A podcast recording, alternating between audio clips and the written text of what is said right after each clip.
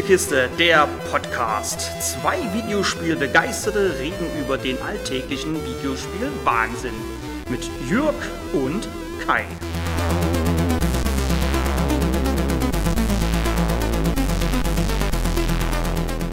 Vor vielen Jahren stand die Silent Hill-Reihe wie keine zweite für subtilen Horror.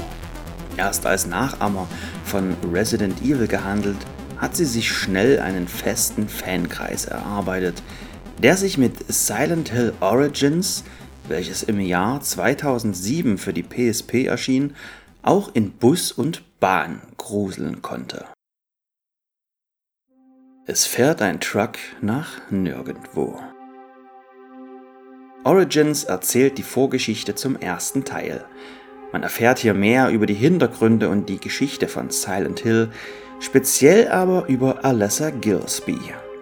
Travis Grady ist eines Nachts mit seinem Truck nahe Silent Hill unterwegs, als ihm ein kleines Mädchen vor denselbigen läuft. Sichtlich erschrocken steigt er aus, um nach dem Rechten zu sehen.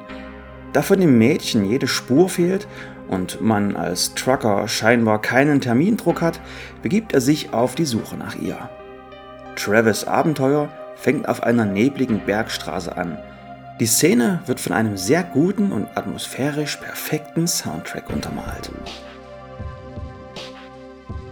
Sein Weg führt ihn zu einem brennenden Haus, aus dem er in letzter Sekunde ein völlig verbranntes, aber scheinbar noch lebendes Kind retten kann. Dann wird alles schwarz. Willkommen in Silent Hill.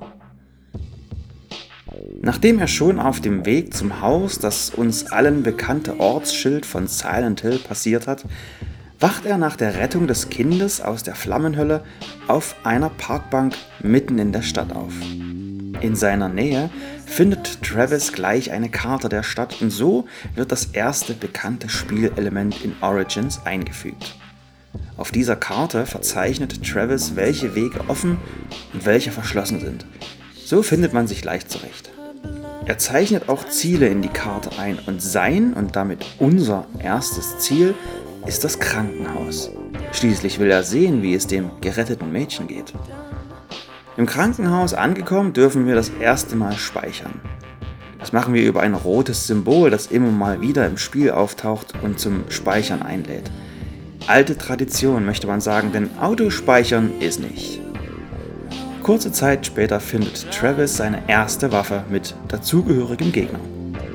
Ein altes Holzbrett muss als Meinungsverstärker gegen eine Krankenschwester herhalten. Ein Gegner, den man schon aus anderen Teilen kennt.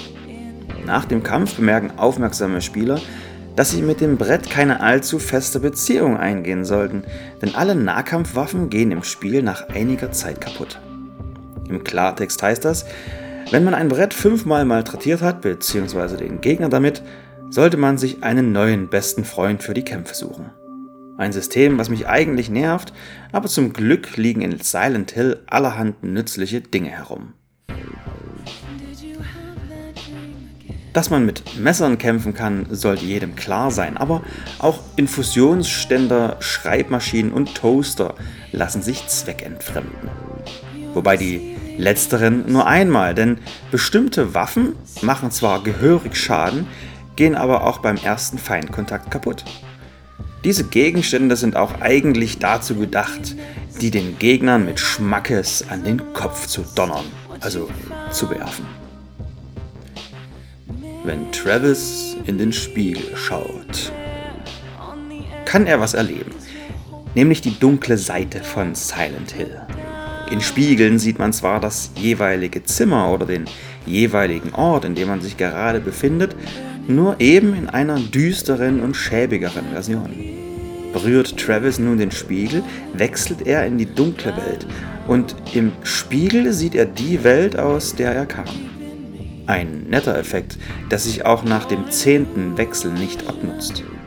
Die unterschiedlichen Welten ermöglichen unterschiedliche Pfade.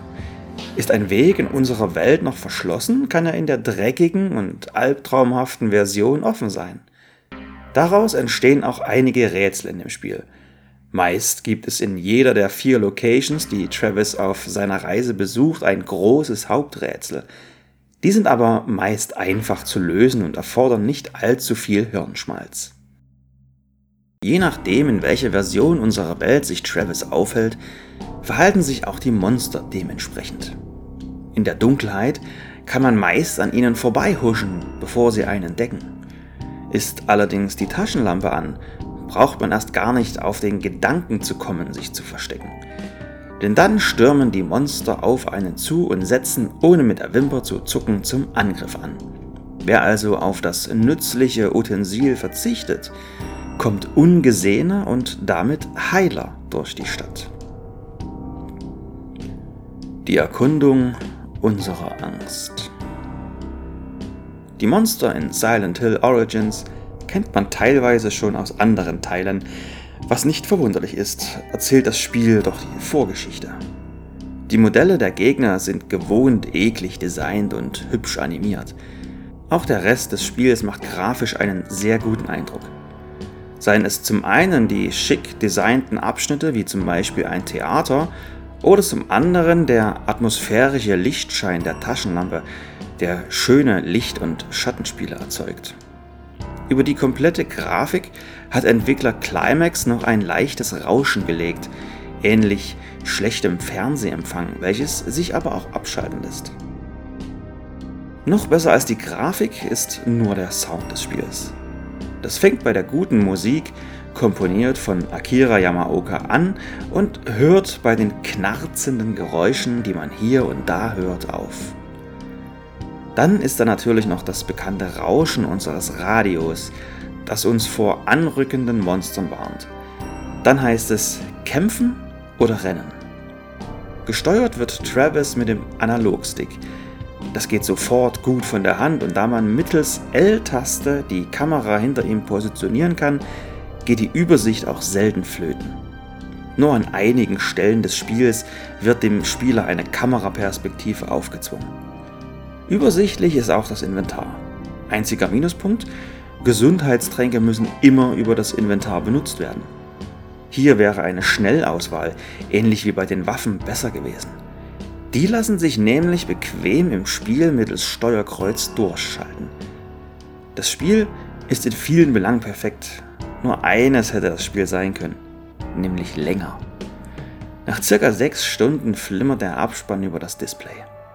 Beim zweiten Durchlauf waren es nur noch dreieinhalb Stunden und der dritte wurde gar zum Speedrun in unter zwei Stunden.